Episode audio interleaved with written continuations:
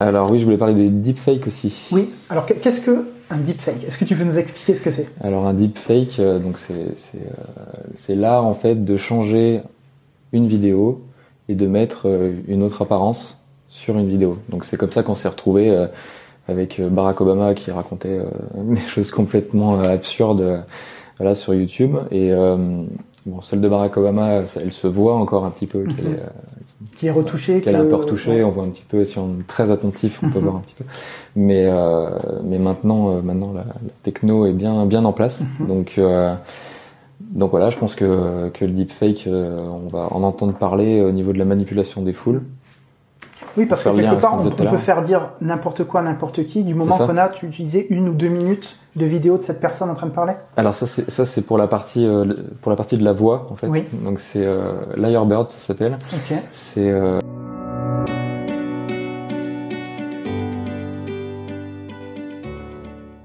Avant de commencer le podcast, instant publicité. Je viens de lancer une formation qui s'adresse aux développeurs qui souhaitent se lancer en freelance. Parce que lorsqu'on souhaite se lancer en freelance, il y a plein de questions qui se posent. Que ce soit d'ordre juridique, quel est le type de société que je peux créer, quels sont les avantages et inconvénients de tel type ou tel type de société, ou d'ordre beaucoup plus pratique, comment prospecter, comment est-ce que je fais pour me vendre sans passer pour un vendeur de tapis, comment est-ce que je fais pour négocier mes contrats, etc. etc. L'objectif de cette formation, ça va être de vous donner toutes les clés pour que vous ayez une carrière de freelance stable et rentable. Je vais non seulement me baser sur mon expérience en vous donnant des conseils ultra pratiques que vous allez pouvoir activer sur le champ, mais aussi en faisant intervenir un avocat et un comptable qui sont tous les deux spécialisés sur les problématiques du freelancing. Cette formation, elle est actuellement en pré-vente. Il y a uniquement 30 places et vous pouvez vous inscrire sur lilianalvarez.com slash formation. Retour au podcast. Bonjour à tous, aujourd'hui je reçois Alban Nuel, développeur, passionné de cybersécurité, responsable technique et sécurité chez Ma Sauvegarde. Ma Sauvegarde, c'est une société qui a développé un logiciel de sauvegarde de données à destination des TPE et PME. Bonjour Alban. Bonjour. Alors tout à l'heure, je te dis bonjour, mais on, était en train de dîner, hein, de, déjeuner ensemble tout à l'heure, et euh, j'ai comparé un petit peu ma sauvegarde à, Dropbox, et tu as voulu me lancer ta fourchette dessus, parce que la, comparaison n'est pas trop flatteuse. Euh, est-ce que tu peux m'expliquer euh, qu'est-ce que ma sauvegarde? Alors, euh, déjà, on s'adresse donc à, des partenaires, éditeurs logiciels, services informatiques internes ou prestataires informatiques qui revendent notre solution en marque blanche à leurs clients. donc, on fait de la sauvegarde en temps réel et euh, on fait de la vraie sauvegarde par rapport à, ce que peut faire Dropbox dans le sens où on fait euh, du versionning de fichiers et on est capable donc de ramener euh, les données au quart d'heure près sur par exemple 30 jours glissants.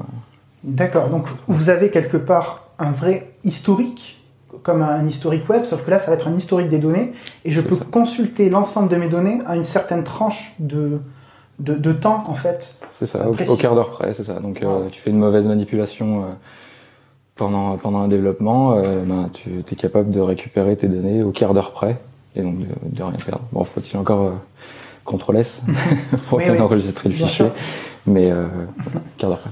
D'accord, donc ouais, c'est vachement intéressant. J'imagine qu'il doit y avoir plein de problématiques en termes de stockage des données, parce que si vous faites des sauvegardes au quart d'heure près, j'imagine que vous ne faites pas une sauvegarde de tout, mais du delta peut-être qui a, qui a changé Exactement. Donc on fait ce qu'on appelle de la déduplication à la source et de l'incrémental block. Donc le principe c'est que on va aller euh, déjà découper les fichiers en, blocs, d'accord, et on va sauvegarder tous les quarts d'heure uniquement les fichiers qui ont été, enfin les blocs qui ont été modifiés. D'accord. Donc c'est-à-dire que sur un fichier Word, tu changes une lettre, tu n'as que quelques octets qui ont été modifiés par rapport à la version qu'on a déjà sur le serveur, et on va aller remonter uniquement les quelques octets qui ont changé. Du coup, euh, notre sauvegarde fonctionne très bien sur euh, sur des bandes passantes très limitées. On a on a des clients qui ont euh, plusieurs terras à sauvegarder et euh, une bande passante très très mauvaise. D'accord. Et on fait quelque chose en plus, ce qu'on appelle du seeding, c'est c'est de mettre les données, les mêmes données sur un, avec un autre agent de sauvegarde du coup sur sur un endroit où il y a de la fibre. On remonte ces données là par l'autre biais, par l'autre par l'autre machine et la première machine, du coup, elle détecte que les blocs ont déjà été remontées par l'autre machine, et donc du coup elles se synchronisent beaucoup plus vite qu'est-ce qu'elle aurait pu faire euh, en temps normal. D'accord. Ça fait combien de temps que ma sauvegarde existe? Euh, Ça fait 8 ans qu'elle existe. 8 ans, quand même. Ça. Donc vous avez été assez avant-gardiste sur ce, type de, de, solution technique? Alors la, solution technique, on s'appuie sur, sur la solution d'un éditeur. Et, euh, et, nous, on a développé toute la couche euh, service autour, donc ce qui permet euh, d'automatiser euh, toute la gestion du parc. Donc, en fait, on met à disposition un, un, extranet auprès de nos partenaires. Ils peuvent se connecter dessus, gérer tout leur parc de clients, gérer et monitorer tous les potentiels dysfonctionnements. dysfonctionnements, ça peut être simplement une personne qui, qui part en vacances, et donc du coup, forcément, la machine est éteinte. Donc nous, on reçoit plus de données. Et donc ça, ça, génère une alerte. Mais bon, euh, faut le traiter pour être sûr qu'il n'y ait pas de, de vrais problèmes. Quoi. Euh, et puis, euh, puis du coup, cet extranet aussi euh, permet de, de gérer ensuite de notre côté tous les liens avec les serveurs et, et, la facturation, tout ça. Donc tout, tout est entièrement automatisé et, et, ce que je te disais tout à l'heure, une personne seule peut gérer jusqu'à 5000 clients proactivement. C'est-à-dire que dès qu'il y a un problème, la personne peut appeler le client final pour, euh, pour, pour, résoudre le problème. Mhm. Voilà. D'accord. En quoi ça consiste ton travail aujourd'hui? Euh, J'ai dit que tu étais responsable technique et sécurité. Est-ce que tu peux nous expliquer euh, quelles sont les tâches qui te sont affectées? Alors déjà, je suis, pour, pour l'histoire, je suis, je suis rentré en tant que premier employé dans la société donc il y a un peu plus de 6 ans et demi, donc en tant que développeur. voilà, j'ai conçu l'écosystème de base.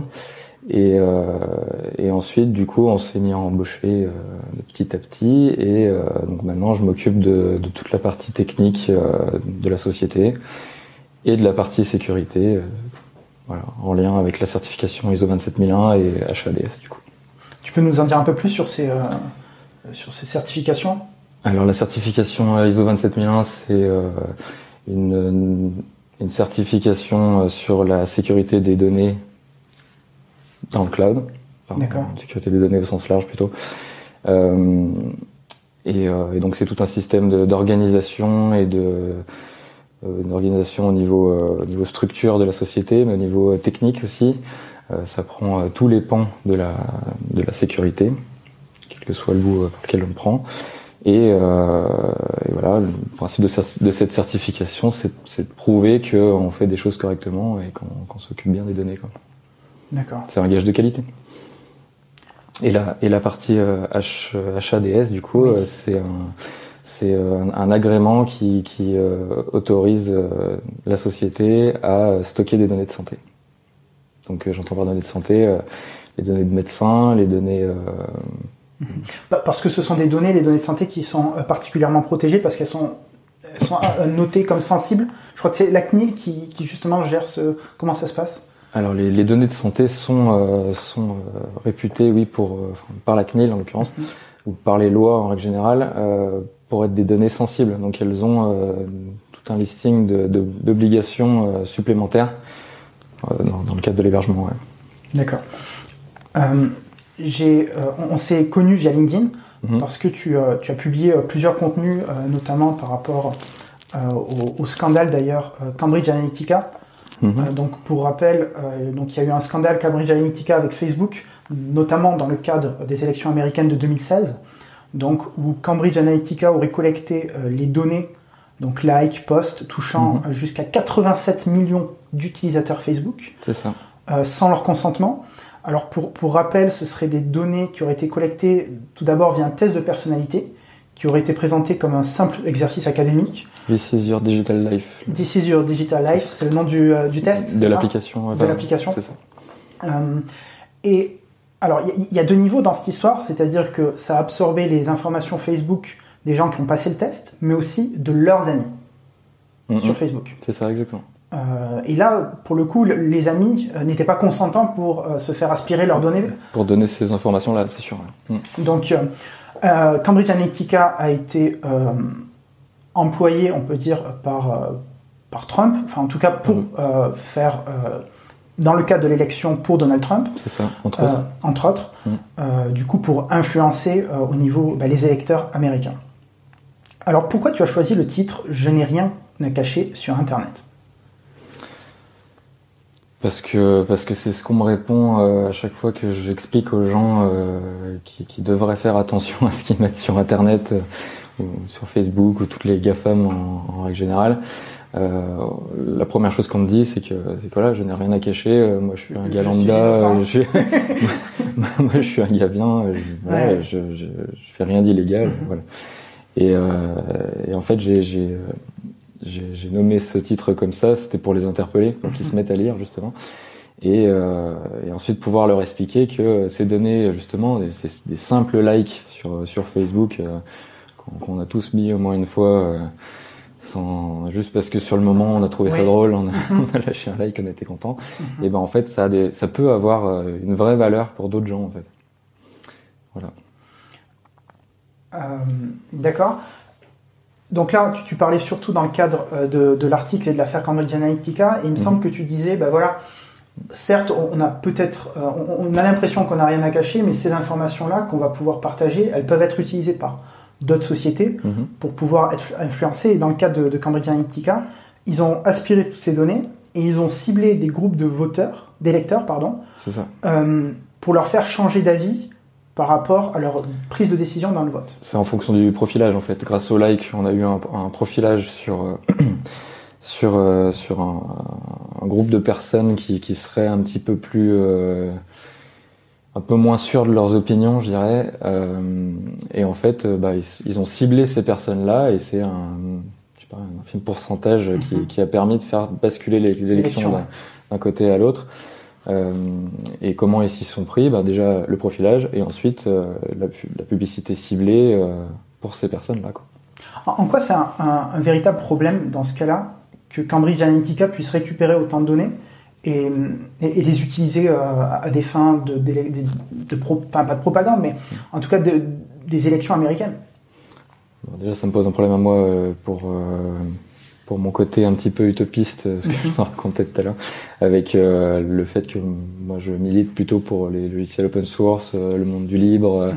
Euh, Internet devrait devrait être un, un, un, puits de science sans fond en fait où on pourrait prendre des, des tas d'informations. Bon, évidemment c'est un peu c'est un peu utopiste, mais en tout cas voilà déjà je suis contre mm -hmm. je suis contre ça.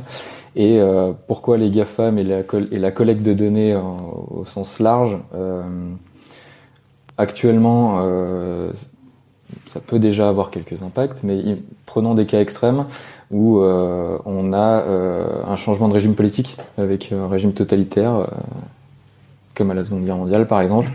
voilà, je, je suppose que qu'ils auraient été très contents d'avoir autant d'informations sur nous savoir ce qu'on pense, ce qu'on dit, à qui on parle, euh, où est-ce qu'on est. Euh, enfin, c'est tout des informations euh, qui là sur le moment, peut-être que oui, on n'a rien à cacher et qu'on qu peut donner ces informations et que, que ça dérange pas grand monde.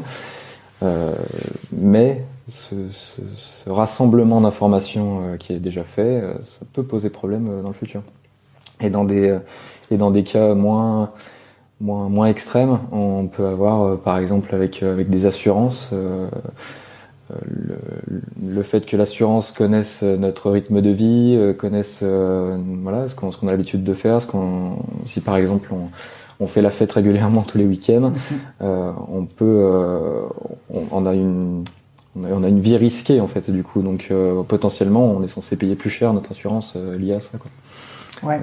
Tout à l'heure on en discutait, j'ai pris un exemple comme j'ai développé une application euh, pour les chasseurs, qui est un, GPS qui leur permet de cartographier leur territoire mm -hmm. et euh, du coup d'améliorer la sécurité des parties de chasse.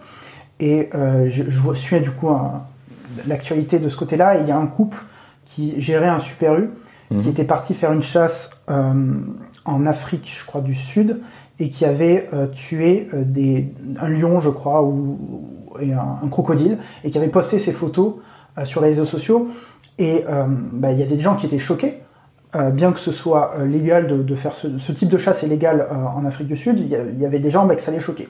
Bon, chacun a le droit d'avoir son propre avis là-dessus, -hmm. mais c'était l'impact en fait que ça avait créé parce que il y avait tout de suite l'opinion publique, une, beaucoup de gens en fait qui disaient bah, je vais plus aller acheter à Super U. Euh, donc il y avait tout ce scandale et Super U quelque part de, de cette vague on va dire d'opinion publique avait un petit peu reculé et dit bah, on va on va virer peut-être ces personnes là on, va, on va s'en défaire, Mm. puisque l'image est tellement euh, terrible pour nous qu'on ne veut pas souffrir de ça euh, et, et en pâtir pour une décision qu'eux ont prise, même si en apparence c'est légal ce qu'ils ont fait.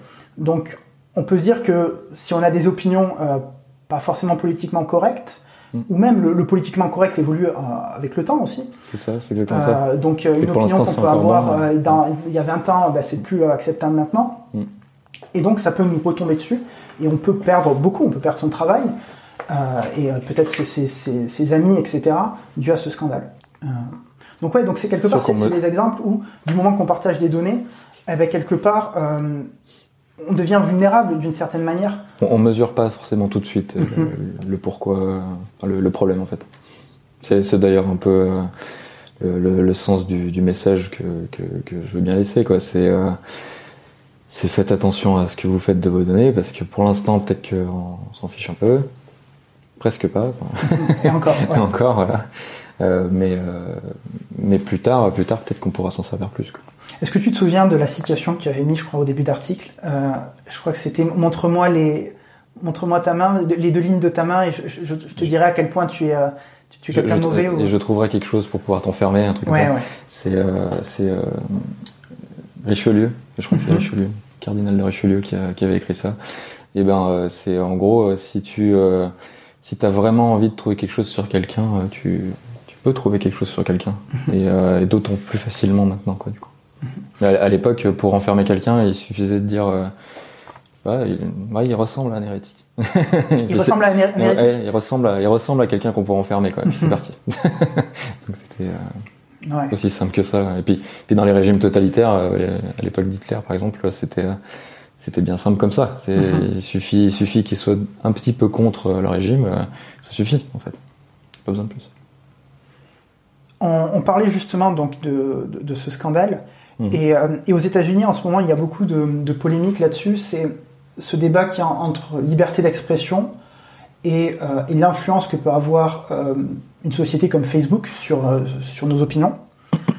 Et, et donc le, le débat est le suivant. Enfin, je ne vais pas résumer tout le débat, mais grosso modo, il y en a qui vont militer pour la liberté d'expression et dire, ben voilà, le politique doit être capable d'exprimer toutes ses opinions, qu'ils soient vraies ou faux, et qu'ils soient factuellement faux. Mhm. Euh, on va lui laisser s'exprimer parce que ça fait partie des libertés fondamentales et cette liberté d'expression. Mhm. Le problème à côté, c'est que ben voilà, Facebook est un outil tellement puissant pour véhiculer un message Mhm. que euh, ben ça peut servir d'outil de propagande et ça peut faire changer les opinions des gens.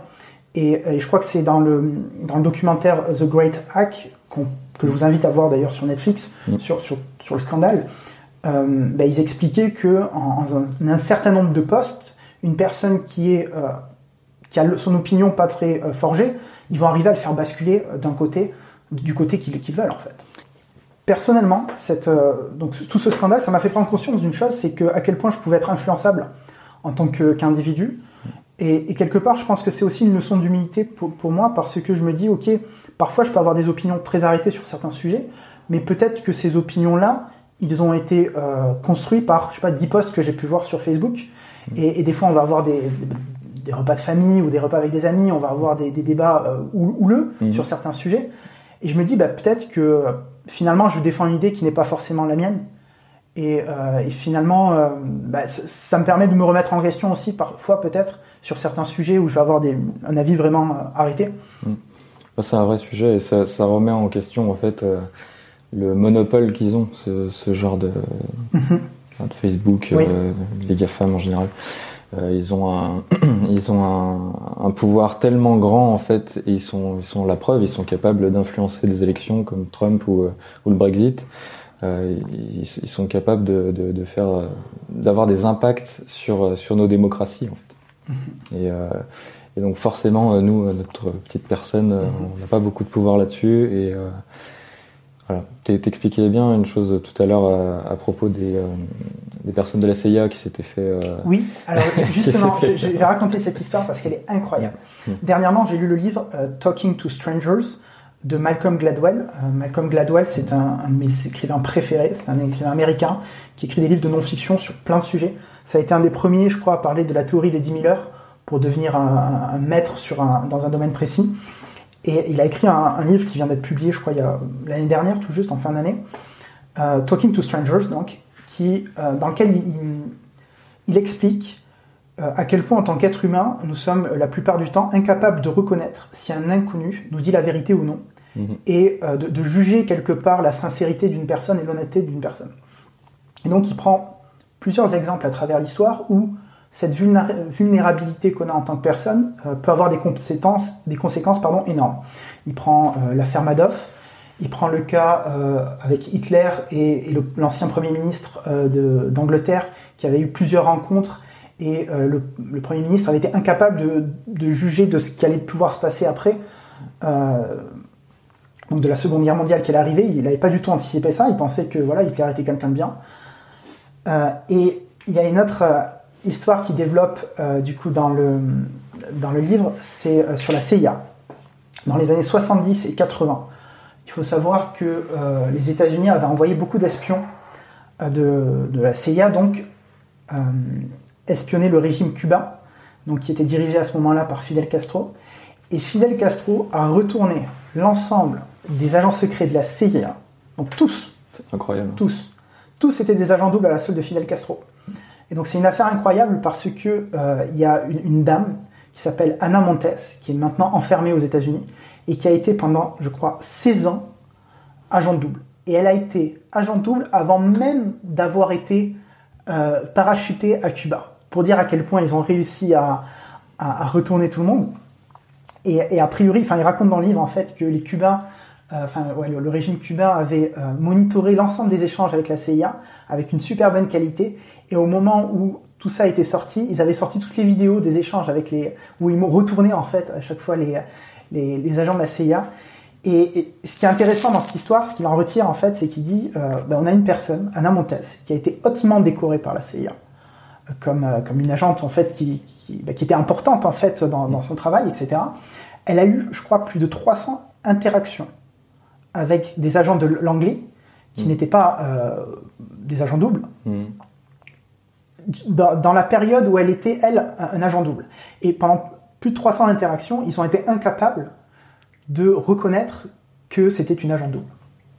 Et ils expliquent en fait qu'ils euh, avaient une période en fait à la CIA où ils pensaient que l'être humain était plus à même de reconnaître le mensonge d'une personne que les détecteurs de mensonges, euh, donc qu'une machine en fait qui qui est entraînée en fait à détecter les mensonges. Euh, du coup, gros scandale. Et, c'est intéressant de se dire à quel point, euh, ben même la, CIA, on, imagine qu'ils sont à la pointe en termes de, détection humaine et de, leur entraînement, etc., de manipulation, etc. Ils sont sûrement plus efficaces que nous, normalement. Oui. en, théorie, ben, ils sont quand même incapables de reconnaître un, mensonge. Quoi. Et en plus, euh, ils racontent dans le livre que c'est un petit peu par hasard, en fait, qu'ils ont réussi à, savoir que c'était une agent double. Et j'ai beaucoup aimé ce livre pour une raison assez, euh, assez étrange, c'est-à-dire qu'il explique du coup que en tant qu'être humain, on a tendance à présumer que ce que nous disent les gens, c'est la vérité. Et il utilise le terme default to true. Hmm. Donc en tant que développeur, j'ai bien aimé ce, ce, terme. Et il hmm. dit euh, que la limite en fait de ce default to true, c'est qu'on est démuni en fait face à des gens malhonnêtes. Hmm. Sauf que il explique que ce default to true, il nous permet de gagner du temps dans une collaboration. Là, par exemple, on est en train d'échanger euh, pour faire un podcast. Mm. Si je présumais à chaque fois que tu disais quelque chose que c'était faux, ben, on aurait du mal à avoir une conversation, on va dire. Et même dans la collaboration en entreprise, mm. si à chaque fois que quelqu'un vient me voir, je pense qu'il ment, ben, ça va être difficile de travailler et de collaborer ensemble. Et il dit qu'en tant qu'être humain, on est prêt à payer quelque part inconsciemment le prix d'être démuni face à des gens malhonnêtes parfois, parce qu'on gagne tellement en vitesse dans, nos échanges de tous les jours que, euh, que que voilà, finalement, on reste gagnant, même si bah, dans certains cas, on, perd beaucoup. On le voit aussi en sécurité euh, dans les entreprises. Bah, par défaut, quand on reçoit un mail de phishing, euh, bon, maintenant on commence à être un peu plus sensibilisé, mais, mhm. euh, mais par défaut, les, gens ont tendance à dire Ah oui, on me demande mon mot de passe, c'est normal, je, vais, je vais lui filer un coup de main. Mhm. Et bah, voilà, ça fonctionne pas. Effectivement. on parlait tout à l'heure de cybersécurité. Euh, est-ce que euh, tu peux nous, nous, expliquer un petit peu euh, aujourd'hui, puisque c'est un sujet qui te passionne pas particulièrement, mhm. nous faire un petit point sur, sur l'actualité, si je puis dire? Alors, en tout cas, ce que je, ce que je pense qu'on va avoir dans cette année ou les années qui, qui arrivent, les, les, enjeux pour lesquels on, on doit prêter attention, je dirais dans un premier temps, déjà, on sait que le, le cloud a augmenté de 17% l'année passée. Euh, Ça veut dire quoi augmenter 17% C'est-à-dire qu'il y a euh, 17% en plus de, de, de, de données stockées sur le cloud euh, stockées sur le cloud. Voilà, c'est ça. Donc euh, les besoins euh, liés à, à la sécurité en, en ce, en ce sens-là sont forcément euh, liés. Donc il va falloir de plus en plus de personnes euh, et, de, et de connaissances pour euh, sécuriser tout ça. On peut parler du, du RGPD aussi, Oui. même si ça fait euh, si ça fait deux ans que ça a été fait, euh, enfin que ça a été sorti, donc, euh, 25 mai 2018. Euh, toutes les entreprises ne sont pas prêtes et euh, ben, on, on va sûrement avoir donc des entreprises qui se font attaquer et qui en plus ont des problèmes avec la CNIL parce que euh, ils ont en plus mal fait les choses quoi. Ils se sont pas occupés de l'RGPD avant. Euh, on peut parler. Alors euh, justement sur, sur le sujet de la RGPD, je voulais revenir dessus parce que moi j'ai été touché personnellement pour, euh, Mhm. pour ma société d'édition de logiciels, euh, Zone de chasse du coup, dont, je- dont je parlais tout à l'heure. Et euh, j'ai dû débourser, je crois, 1200 euros pour être euh, bah, RGPD compliant, donc Mhm. payer un avocat spécialisé qui allait justement revoir ma politique de données, on allait travailler ensemble et dire ah, ben, où sont stockées tes données, etc. etc. Euh, et, et ouais, ce que je disais, c'est que moi, de l'extérieur, ce que j'avais l'impression, c'était que la RGPD, c'était un peu pour lutter des abus euh, des GAFAM, des, des grosses, des, des gros empires comme ça, Mhm. et de l'utilisation qu'ils font de nos données. Mais au final, ça va plus euh, nuire aux, aux- aux plus petits que- comme moi, euh, qui vont devoir payer en fait un avocat et qui n'ont pas forcément les moyens de, de se mettre à jour, justement, euh, à ce niveau-là. Alors au, au niveau des, des gros, ça a eu quand même un intérêt, c'est que ça a fait euh, une prise de conscience au niveau de la, de la, de la société, public, du ouais. public. Voilà. À cette époque-là, on recevait des mails, au moins 15 par jour, qui nous disaient est-ce que vous êtes toujours d'accord avec ce qu'on fait? Donnez votre consentement. Euh, Oui. Voilà, donc ça, ça a eu une grosse vague de, de sensibilisation. Mhm. Donc les gens sont commencé à se poser la question de ah, Google, ok, ils font quoi de mes données? Ok, intéressant. Mhm. Euh, alors par contre, en termes juridiques, je te, je te rejoins. euh, les, les énormes sociétés, ils ont euh, 15 avocats euh, disponibles. Donc, euh, donc eux, ça n'a pas dû leur changer grand-chose, c'est sûr. Et, euh, et pour les petites boîtes, euh, y compris nous d'ailleurs, on, on a été obligé donc de, de, de faire tout ce travail et de, et de prendre des ressources que, que dans une petite boîte, c'est compliqué d'avoir des, petites, des ressources Mhm. euh, comme ça. Voilà. Donc je te rejoins tout à fait euh, Ouais. sur le sujet. Du coup, euh, tu, tu commençais à, parler d'un autre sujet? euh, en- en- Alors oui, je voulais parler des deepfakes aussi. Oui, alors qu'est- qu'est-ce que un deepfake? Est-ce que tu peux nous expliquer ce que c'est? Alors un deepfake, euh, donc c'est c'est euh, l'art en fait de changer une vidéo et de mettre euh, une autre apparence sur une vidéo. Donc c'est comme ça qu'on s'est retrouvé euh, avec euh, Barack Obama qui racontait euh, des choses complètement euh, absurdes euh, voilà sur YouTube et euh, bon celle de Barack Obama, ça- elle se voit encore un petit peu qu'elle est, euh, Qui est retouché qu'elle est que- un peu retouchée, on voit un petit peu, si on est très attentif, on peut Mhm. voir un petit peu. Mais, euh, mais maintenant, euh, maintenant la, la techno est bien, bien en place. Mhm. Donc, euh, donc voilà, je pense que, que le deepfake, on va en entendre parler au niveau de la manipulation des foules.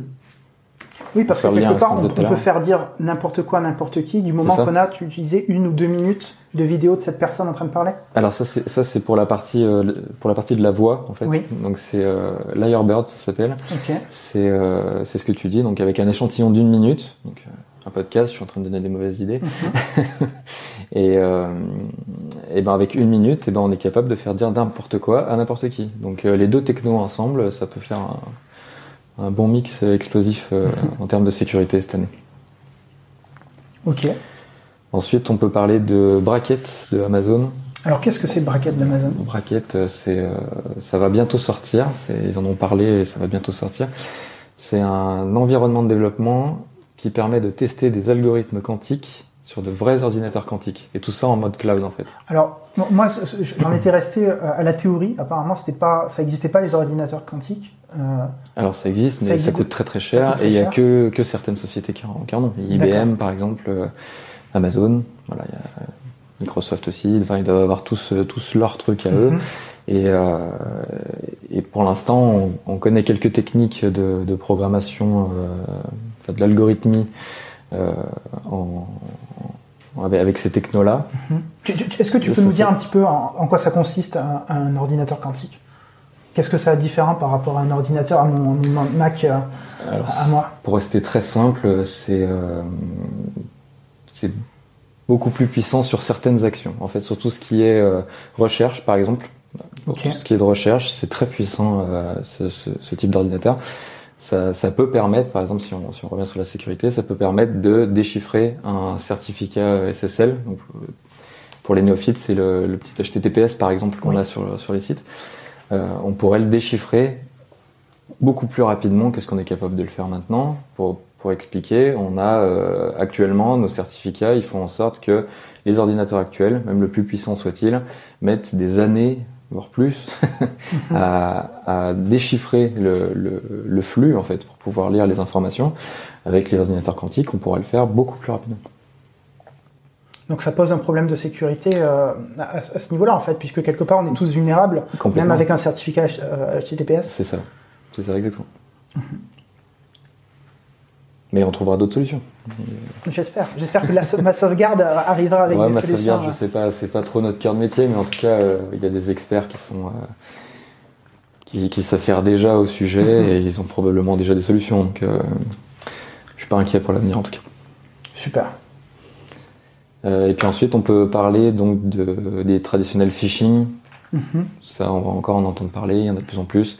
Tu peux nous rappeler rapidement ce que- ce qu'est un phishing? Alors un phishing, c'est euh, recevoir euh, un mail dans lequel on demande soit des informations directement, une, maintenance exceptionnelle qui nécessite euh, de se connecter au portail et de donner euh, son user mot de passe par mail. Voilà, donc bah, la personne répond et du coup l'attaquant a déjà, enfin, a toutes les informations et peut s'en servir. Et ça peut être aussi associé donc à des ransomware. Donc les ransomware, c'est des logiciels malveillants qui chiffrent toutes les données d'un ordinateur et, euh, et moyennant une rançon, du coup c'est pour ça que ça s'appelle comme ça, euh, pour récupérer les données, ils proposent de payer et donc euh, moyennant peut-être la récupération euh, des Mhm. données C'est même pas sûr. parce que c'est même pas sûr, voilà. donc euh, voilà, d'où l'intérêt de faire de la sauvegarde, euh, exactement. D'accord. Tu, tu as écrit, je crois, un, un post aussi sur LinkedIn titré La surveillance de masse sur Internet est déclarée constitutionnelle. Est-ce que tu peux nous en dire un peu plus? Oui, donc c'est lié en fait, à- pour être précis, donc c'est l'article 154 de la loi de finances 2020. Donc c'est en France, hein, c'est pas, c'est bien chez nous. Euh, donc c'est créé à titre expérimental pour une durée de trois ans. Et donc le principe c'est que le, le fisc a le droit de connaître les informations publiques nous concernant, c'est-à-dire euh, ce qu'on vend sur le bon coin, les, nos posts sur, euh, sur Facebook. euh, voilà, et, et du coup, ça permet là aussi de nous profiler et, euh, et, et de connaître notre, euh, nos achats et notre rythme de vie. Et donc, pour savoir si on fait de la fraude fiscale, du coup, forcément. c'est ça, forcément, un intérêt derrière. Donc pour, pour tous les jeunes qui prennent des photos d'eux avec une Ferrari Exactement. et qui en fait ne gagnent pas du tout d'argent et ils- l'ont juste croisé dans la rue, la Ferrari, ne faites pas trop les malins. Vous allez finir avec le fisc sur le dos. Tous les clips de rap, ils vont avoir des problèmes. Euh, ouais, du coup, quand même, on, on- on rigole, mais c'est quand même un sujet sérieux parce que euh, bah, quelque part, euh, l'État, euh, on a toujours cette idée de Big Brother is watching you. Mhm. Bah, L'État va pouvoir quand même regarder l'ensemble de, de ce qu'on fait Mhm. et on peut imaginer que euh, ça met en place un précédent pour que dans d'autres situations, peut-être dans le cadre d'un procès, etc., Mhm. on va pouvoir utiliser ces données-là euh, contre, contre nous, en fait. C'est ça, exactement. Mais les États-Unis, ils vont encore plus loin que nous. Sont Alors vas-y, plus- qu'est-ce que font les États-Unis? Ils sont encore plus, encore plus énervés sur le sujet. On, on peut parler de, de Clearview par exemple. Donc c'est, c'est une application donc avec une simple photo, on peut récupérer, on peut euh, en quelques secondes euh, connaître toute la vie de cette personne-là, ses antécédents euh, et toutes les personnes en lien avec. Euh, donc pour l'instant, c'est utilisé par les forces de l'ordre. C'est euh, pour lutter contre le terrorisme et c'est pour, euh, c'est dans un dans un but bienveillant pour l'instant. Donc, comment ça marche Euh, C'est-à-dire qu'ils récupèrent l'ensemble des données qui sont stockées sur des, des serveurs. Donc c'est des données publiques. C'est un, peu- un ce que, ce que pourrait faire le fisc en l'occurrence, Oui. euh, avec ce qu'on vient de raconter. C'est juste que bah, là, chez eux, c'est déjà fait, ça marche déjà bien, et, euh, voilà, il suffit d'une simple photo, et vraiment quelques secondes, quoi, 10 secondes maximum, on, on, on sait qui c'est, et on, et on a toutes les infos sur lui. Donc euh, ça va vite quand même. du coup. Effectivement. Et après, donc la- l'autre chose que je voulais parler, c'était euh, le projet de loi Earn IT. Le projet de loi, pardon? Earn IT. Earn IT. Voilà. Donc, ça, donc ça, c'est pas encore sorti aux US, mais c'est euh, c'est un projet de loi. Et euh, d'ailleurs, je vous invite à lire le petit papier de Rihanna Pfefferkorn qui, qui a écrit ça. Bon, c'est en anglais, mais Mhm. mais ça explique bien pourquoi c'est un vrai problème. Euh, pour pour l'histoire, c'est elle est directrice associée à la surveillance et à la cybersécurité à Stanford. Donc c'est quand même pas n'importe qui Oui, euh, qui, explique euh, le sujet. Et euh, donc sous couvert de lutter contre la pédophilie en ligne, Mhm. le projet de loi consiste à interdire le chiffrement de bout en bout. Et donc avec la possibilité, bah, pour le gouvernement surtout, de, de pouvoir lire les conversations qu'on qu'on peut avoir. Quoi. Alors, c'est- il me semblait que c'était déjà le cas que le, le gouvernement américain, enfin, je, je sais pas, je, je dis peut-être des bêtises, mais je crois que c'était sous couvert du Patriot, Patriot Act. Cloud pouvaient- Act, c'est le- Pardon c'est le Cloud Act. Oui, Le ont- Cloud Act voilà. où ils peuvent accéder en fait à lire tes emails, par exemple. C'est Euh, ça. Le, le Cloud Act, en fait, ça, c'est lié donc à toutes les entreprises qui ont euh, des capitaux américains. Donc même euh, même un petit pourcentage, c'est déjà lié au Cloud Act. Et donc l'administration euh, judiciaire de, des US peut, demander à lire et à accéder aux, données concernant n'importe qui euh, qui utilise cette application. Et ça marche, c'est pas uniquement aux US, c'est bien le problème, c'est que ça marche aussi chez nous. C'est que les applications qu'on utilise nous, euh, bah, par exemple Facebook, eh ben, on a beau être, on a beau être français. euh, On est le- quand même soumis. En fait, c'est Facebook on- qui est soumis à cette loi. C'est ça. Et du coup, Facebook est obligé de répondre euh, aux obligations. euh, Aux obligations du. Cloud Act, exactement. C'est ça.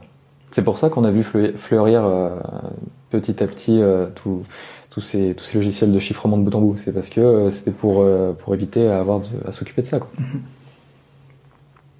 Puis ça rassure les gens. Moi le premier. Bien sûr, puisque du coup, le, le gouvernement américain ne peut plus, plus lire, dans le cadre du chiffrement bout en bout, C'est ça. nos messages. Le, le principe du chiffrement de bout en bout, c'est que la, la personne qui, en, qui est destinataire du message, c'est la seule personne qui peut la lire, en fait. Et, euh, et tous les intermédiaires, euh, pendant l'exemple d'un mail, par exemple, quand on envoie un mail, on a euh, le, la personne qui, enfin, le- l'entité qui gère les mails de l'expéditeur, qui a une copie de ce mail-là. Ensuite, le mail est envoyé à la personne qui gère les mails de- du destinataire, Mhm. et ensuite, c'est envoyé à la- au destinataire. Et entre-temps, il y a des gens. il y a Oui. plein de gens, et il y a plein, et euh, en l'occurrence, un mail, c'est pas chiffré, quoi. Donc, euh, Oui. donc même un utilisateur euh, d'une société tierce comme ça pourrait lire. Alors que dans le cadre d'un chiffrement bout en bout, Et ben c'est chiffré du, du point de départ jusqu'à la fin. Et ça peut pas. ça peut- ça pas être interprété en fait au passage lorsque ça va être stocké par un. bah, sur ça un peut être lu, mais un c'est chiffré. C'est lu, mais c'est chiffré. Ça. Donc les gens ne peuvent pas lire en fait ce qu'on raconte dans le message. C'est ça exactement. D'accord. Un autre point sur lequel tu voulais nous, nous parler par rapport à la à l'actualité de, la sécurité et des, des sécurités de nos données de manière générale? Non. On a fait le tour? ouais, du coup c'est tout bon, j'ai fait le tour. Je peux, je peux parler un petit peu par contre de toutes les solutions qui existent Oui, vas-y. pour, euh, pour, pour, euh, pour lutter contre Des euh, alternatives, on va dire des alternatives voilà euh, pour euh, pour la privacy des données Euh, par exemple quand on va envoyer un SMS on peut utiliser Signal donc c'est euh, gratuit tout ce, que, tout ce que je vais dire là c'est Mhm. gratuit et euh, en l'occurrence Signal par exemple ça s'installe à la place de, de l'outil de SMS classique qu'on a sur nos téléphones et ça fonctionne de la même façon. C'est vraiment un, un envoi de SMS, MMS facile, quoi. Et mais c'est chiffré de la même façon. Donc à condition que la personne ait aussi signal. Donc euh, le principe c'est qu'on ait tous euh, tous le même logiciel là pour qu'on puisse euh, pour qu'on puisse communiquer de façon chiffrée euh, tout le Donc, temps. Quoi. par Si, euh, par exemple, moi, avec l'application SMS d'Apple, je t'envoie un, un message et Si. que toi tu as Signal, Si tu as Signal avec l'application euh, Signal d'Apple, oui, ça sera chiffré de d'accord. Par contre, si je peux pas envoyer, si j'envoie un message à une personne qui a Signal, mais moi j'ai pas Signal, C'est pas chiffré. pas L'échange en, en général est pas chiffré. Chiffré. chiffré. c'est euh, vraiment les deux qui doivent être euh, qui doivent être euh, avec ce logiciel-là. Ensuite, on peut parler de Watcha, par exemple. Donc ça, Oui. ça c'est une boîte lyonnaise, donc autant, autant en parler. hein, c'est à côté de chez nous. Voilà. c'est euh, littéralement un, un WhatsApp, mais avec euh, toute la privacy derrière. Donc ils accèdent pas aux données et puis il y a même euh, même la possibilité donc de mettre le, le serveur qui, qui gère tout ça chez nous. Donc on est même propriétaire du du serveur qui gère ça. Donc, euh, donc il n'y a même plus de problème avec Facebook. Parce que je Mhm. rappelle quand même que WhatsApp, c'est ça appartient à possède. Facebook. Voilà, c'est ça. Euh, on peut chiffrer toutes les données aussi qu'on met sur les répertoires publics. Dropbox. C'est-à-dire Euh, ce que j'entends par répertoire public, c'est euh, OneDrive, Dropbox, euh, Ok. toute la clique. Euh, on peut euh, on peut chiffrer toutes les données avant de les envoyer. Est-ce qu'aujourd'hui Dropbox exploite nos données personnelles qu'on poste, qu'on met? Je ne pense pas.